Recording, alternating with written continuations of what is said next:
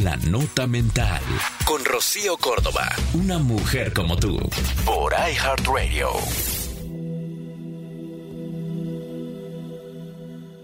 Amarte a ti mismo es egoísta, narcisista, vanidoso.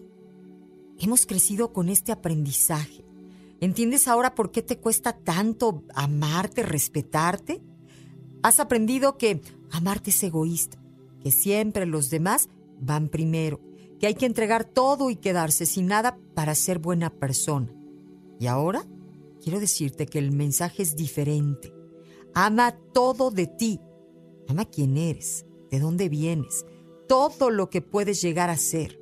Ama qué eres, cómo eres. Y solo desde esa aceptación y el amor por ti vas a poder dar los pasos que quieres para ser quien quieres ser. Ama lo que haces, porque solo amando lo que haces vas a poder ser tu mejor versión.